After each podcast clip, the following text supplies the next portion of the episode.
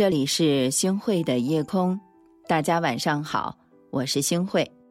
前段时间呢，看到了一个新闻，说的是一个女子网购连退八单，被封号到二九九九年。面对平台连解释的权利都不给就直接封号的行为，姚女士感到非常的气愤。没想到事情曝光之后啊，剧情迎来了神翻转。原来呢，姚女士网购了一箱苹果。收到后发现有一半是坏果，于是呢，按照流程把这个坏果的照片发给了商家。不久之后呢，就顺利的拿到了百分之六十的退款。没想到啊，一张烂苹果图还有这么一条生财之道。后来呢，姚女士陆续在不同的商家购买了十斤左右的苹果，收到之后呢，再用之前的烂苹果图申请了坏果赔付。连续几次啊都成功了，商家因不想和客户产生更多的纠纷，他们就只能够自己认亏赔钱。面对平台给出了明晃晃的证据，姚女士这才承认自己的违规行为。俗话说得好啊，君子爱财，取之有道。钱啊，的确是个好东西。这世上也有不少不爱钱的人，有人因为他日子越过越红火。可是有人呢，却因为他误入了歧途，从此走上了不归路。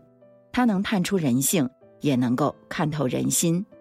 一个人对待金钱的态度里面，就藏着他的人品。人品不好的人，钱品也好不到哪里去。有句话呢是这样来说的：人生是海，金钱是船夫。如果无船夫，渡世为艰。人生在世，每个人都在为生计而奔波。正所谓“人为财死，鸟为食亡”。也正是因为在金钱的面前，是人是妖，是好是歹，才得以一目了然。很多时候啊，这个钱啊，就好像是一把尺子，衡量出了人心之间的距离；钱呢，也好像是一面镜子，照出了心灵的善恶。前段时间热播的电视剧《我是余欢水》。剧中印象极为深刻的就是余欢水找朋友讨债的情节。余欢水的母亲去世的时候呢，留给了他十三万块钱，他原封不动的借给了朋友吕蒙。可是五年过去了，余欢水想给妻子甘红买辆车接送孩子，吕蒙信誓旦旦的让余欢水带着妻儿去选车，可在余欢水要付钱的时候，他玩起了人间蒸发。他甚至编在非洲出差的幌子，把余欢水当傻子一样骗得团团转。余欢水撞破了好兄弟的谎言之后，质问他为什么还不还钱，还要骗自己。吕蒙不但没有半点愧疚，还嚣张地说：“我就是骗你，怎么了？钱我会还给你的，但是得看我心情。”最后更是恶人先告状的倒打一耙，咱俩各走各的，以后再也不是兄弟。借钱见人心，还钱看人品，这话说的一点儿也不差。你借钱给对方是把他当兄弟当朋友，可恨的是别人却拿你当傻子，怪不得有人说钱品即人品，钱品好的人一般人品差不到哪儿去。在这之前呢，看过一篇这样的报道：浙江九十八岁的孙奶奶冒雨走了两三公里，只为偿还。张大伯家五十年前未付的工钱，网友纷纷的来表示，孙奶奶冒雨送来的不是一笔债务，而是一颗诚信善良的心，这是多少钱都无法衡量的。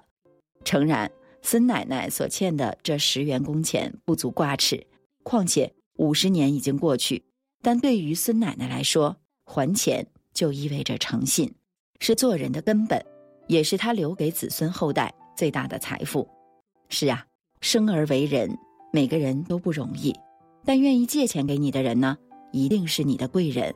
所以，看一个人值不值得去交往，就看他对待金钱的态度。成年人之间最大的体面，除了好聚好散，就是谈钱。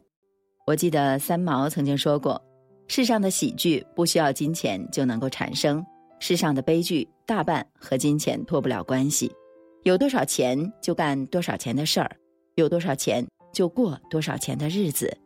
人这辈子，有人舍得给你花钱，那叫幸福；有人愿意借给你钱，那是贵人。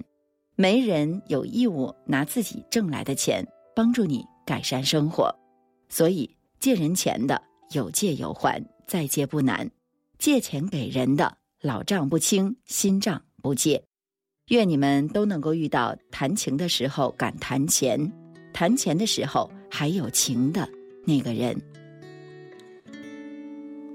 如果有一天我能够拥有一个大果园，我愿放下所有追求，做个农夫去种田。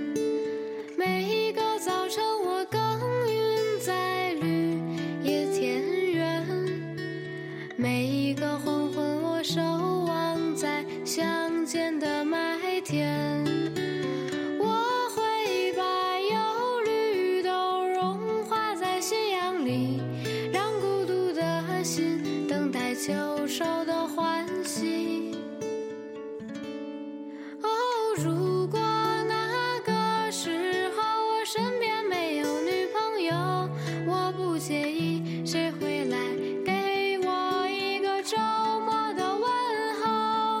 哦，如果那个时候我依然牵着她的手，我们会幸福的坐上树枝头。感谢您收听今天的夜空。如果你特别喜欢的话，那就分享吧。您还可以在文末点一个再看。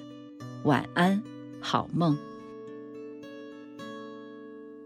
如果有一天我能够拥有一条渔船，我愿放下所有执着，做个渔夫住在海边。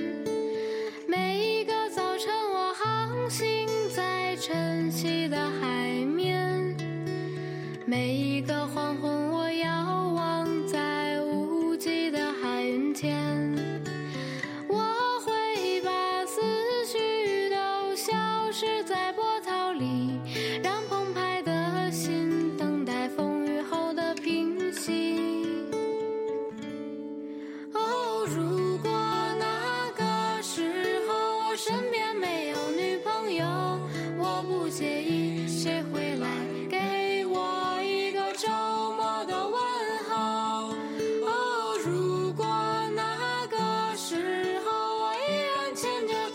手，我们会幸福的坐上弯弯船头。哦，如果那个时候我身边没有女朋友，我不介意谁会来